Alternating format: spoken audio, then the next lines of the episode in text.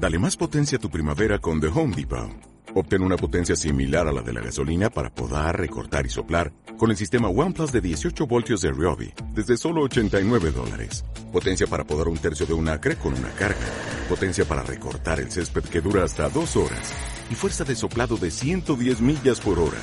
Todo con una batería intercambiable. Llévate el sistema inalámbrico OnePlus de 18 voltios de Ryobi. Solo en The Home Depot. Haces más. Logras más.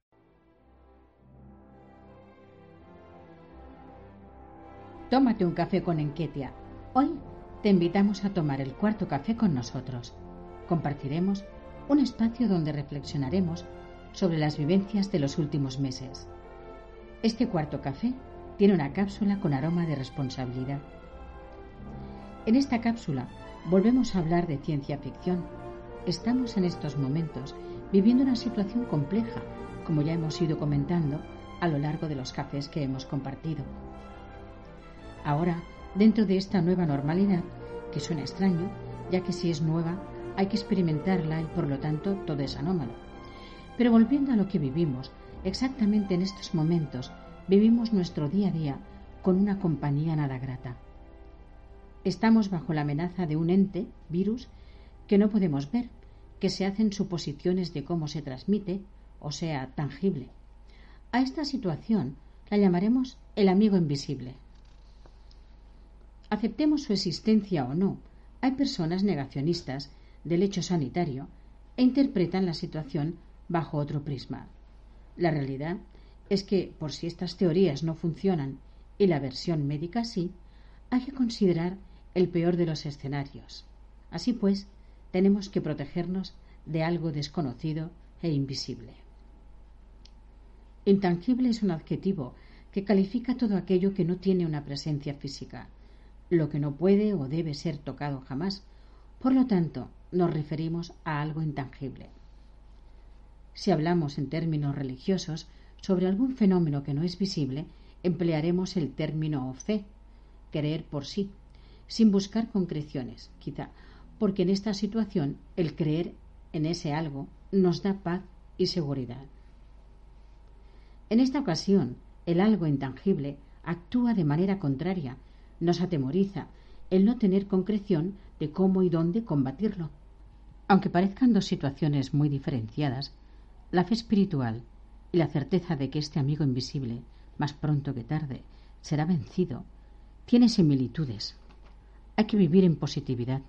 Es la única manera, dentro de nuestras posibilidades, de convivir con la incertidumbre.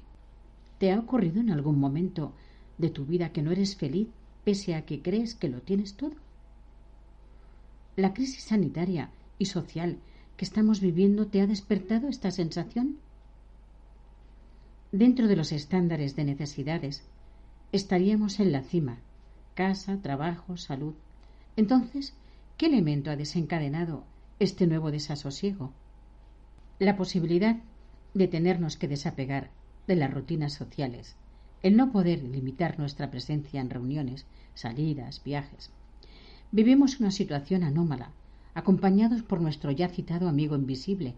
No es un año más. Por lo tanto, hemos de vivirlo adaptándonos a la nueva situación, evitando el riesgo, no exponiéndonos. Somos los nuevos Indiana Jones.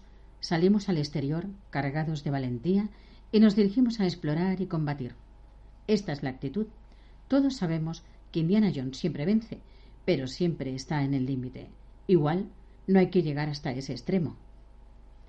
Resulta complicado entender la reacción de muchas personas ante esta situación. ¿Por qué es tan difícil sacrificar una parte de nuestro ocio por nuestro bien y el bien común? ¿A qué adolece esta falta de responsabilidad? De nuestro amigo invisible no sabemos demasiado, pero lo que sí sabemos es que nos enferma y nos mata. ¿Hemos pensado el calado que tiene la gravedad de esta situación?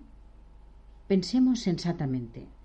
Solo tenemos que imaginar si uno de nosotros, los que hemos tenido la suerte de no estar contagiados, de momento, ¿qué pasaría si nos dicen que tenemos que ser hospitalizados o que hemos contagiado a varias personas o que un familiar nuestro nos deja porque no ha podido superar la gravedad de la infección.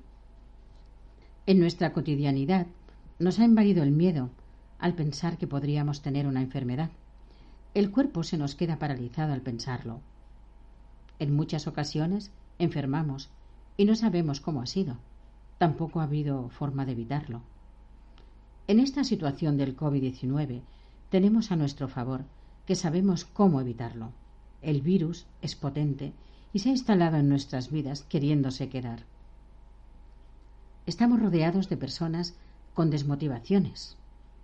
Necesito unas vacaciones de seis meses, solo quiero pasarlo bien ahora, no me importa que la pandemia esté porque no pienso confinarme, quiero divertirme antes de que me vuelvan a confinar. ¿Qué nos pasa? ¿No queremos ver la realidad? Está ahí, y está esperando que tengamos una actitud digna y generosa. Hemos de intentar asumir la frustración que nos provoca el no poder hacer una vida normal como estábamos habituados y hemos de seguir adelante. Hemos de contribuir con nuestra actitud y nuestro esfuerzo a que esta pandemia no se instale definitivamente en nuestras vidas. Si ahora limitamos nuestra vida social, antes podremos reprenderla con más garantías y no sufriremos más restricciones. Seamos conscientes de que solo depende de nosotros. Gracias.